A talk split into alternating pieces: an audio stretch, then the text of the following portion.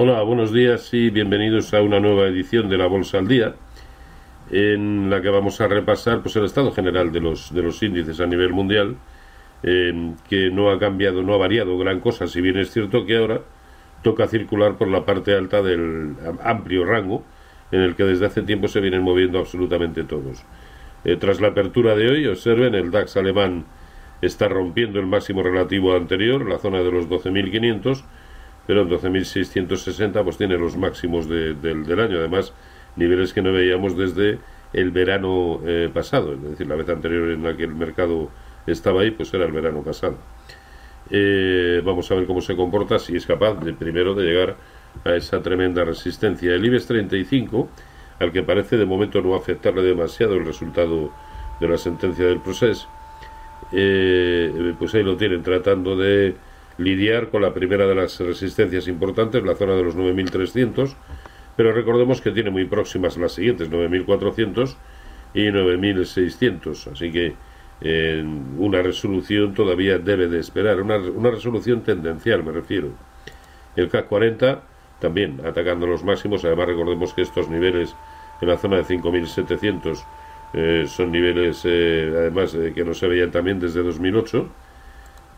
y el Eurostox 50 y lo tienen también atacando los mismos niveles que hace un par de semanas sirvieron para detener el avance del precio y tener eh, una, pequeña, una pequeña corrección. Eh, a todo ello está contribuyendo sin duda el avance espectacular en, el caso eh, de finales de la semana pasada y comienzos de esta, bueno, más bien finales de la semana pasada, del índice sectorial bancario europeo, pero fíjense que estamos en 89.50 y en 90-50, es decir, a poco más de un 1%, tiene la tremenda resistencia que le supone el máximo relativo anterior y el 0,5% de Fibonacci de lo que fue la última caída desde 104.30, es decir, de palabras eh, mayores. En este interín, los índices americanos no hacen nada, nos dejan huecos a la baja, huecos, huecos al alza, sin ton ni son, pero prácticamente todos ellos se encuentran a un escaso 2% de sus máximos históricos y digo todos ellos, ¿no? Bueno, a excepción probablemente el más rezagado sin ninguna duda es el Russell 2000, eh, ¿no? Pero todos los demás más o menos a la misma distancia. Este es el gráfico del SP500. Observen, sí, a poco más de un 2%. Em, claro, ahora comenzamos a, evaluar o a comenzaremos a evaluar, a tener en cuenta un factor añadido y es eh, que hoy comienza la campaña de presentación de resultados em, eh, mensuales y trimestrales eh, hoy precisamente se retrata pues una gran parte del sector bancario y lógicamente pues ello va a influir en la evolución de los de los índices, ¿no? A ver, lo que nos dicen los manuales de toda la vida es que en resistencias, si volvemos al gráfico por ejemplo del DAX, que en resistencias no se compra. Eh, aquí la intuición vale de bien poco y nuestra única misión como analistas es tratar de detectar en cada momento la tendencia correcta. Y si no la hay, y ese es el caso actualmente, eh, pues lo mejor es estarse eh, quieto, ¿no? no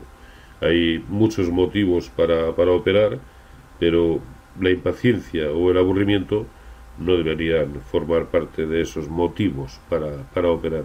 Así que sea, como siempre, el mercado eh, el que nos diga mm, por dónde salir. Estamos muy próximos a resistencias, insisto, nuevamente, y aquí pueden suceder dos cosas, o bien que funcionen como tales, en cuyo caso el lado bueno a corto plazo al menos volverá a ser el correctivo, y si por contra quedan rotos, porque recordemos que eh, dentro del Nasdaq 100 o de todo el mercado americano ya hay eh, algún eh, Apple está en máximos históricos y ha dejado un hueco al alza y de momento se mantiene por encima a poco que Microsoft sea capaz de sumarse a ese mismo movimiento, eh, aquí lo tienen, sea capaz de romper esos máximos históricos,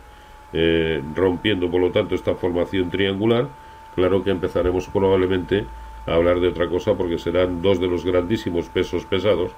los que empiezan a, determinar eh, tendencia en el mismo sentido, pero eso hoy por hoy no ha sucedido. De momento digamos que Apple es el título divergente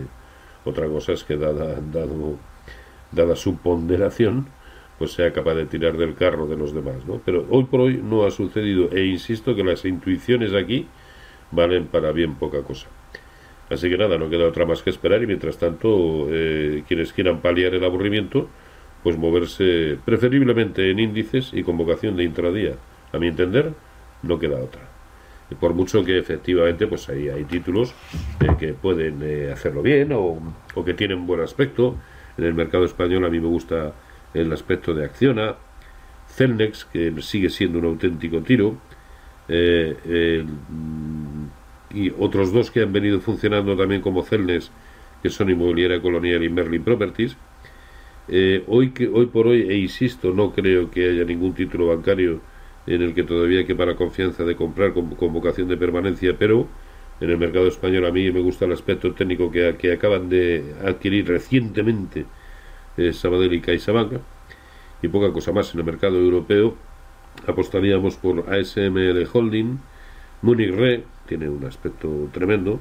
y luego destacaría algo que parece que parece se está produciendo y es eh, el buen hacer el buen desempeño a corto plazo del sector de telecomunicaciones. Eh, la evolución de Deutsche Telekom, de Orange, de KPN,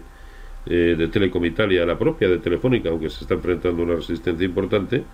eh, merece la pena de ser destacado, ¿no? Y a lo mejor a través de, de, una ETF perfectamente podemos, o de futuros, podemos meternos en ese sector. Ojo, insisto, si se resuelve la incertidumbre que para mí me siguen o a mí me siguen transmitiendo, el conjunto de los índices que están en plenas resistencias. Otros títulos que tienen buen, eh, buen aspecto, bueno, pues ya lo hemos dicho, Munirre, Accor, Buigues, ST Microelectronics y Valeo. Y en el mercado americano, fíjense, eh, a mí solamente me salen, eh, me, salen dos títulos susceptibles en el momento actual de tomar posiciones, que son lógicamente Apple y Walmart, y a duras penas ninguno más.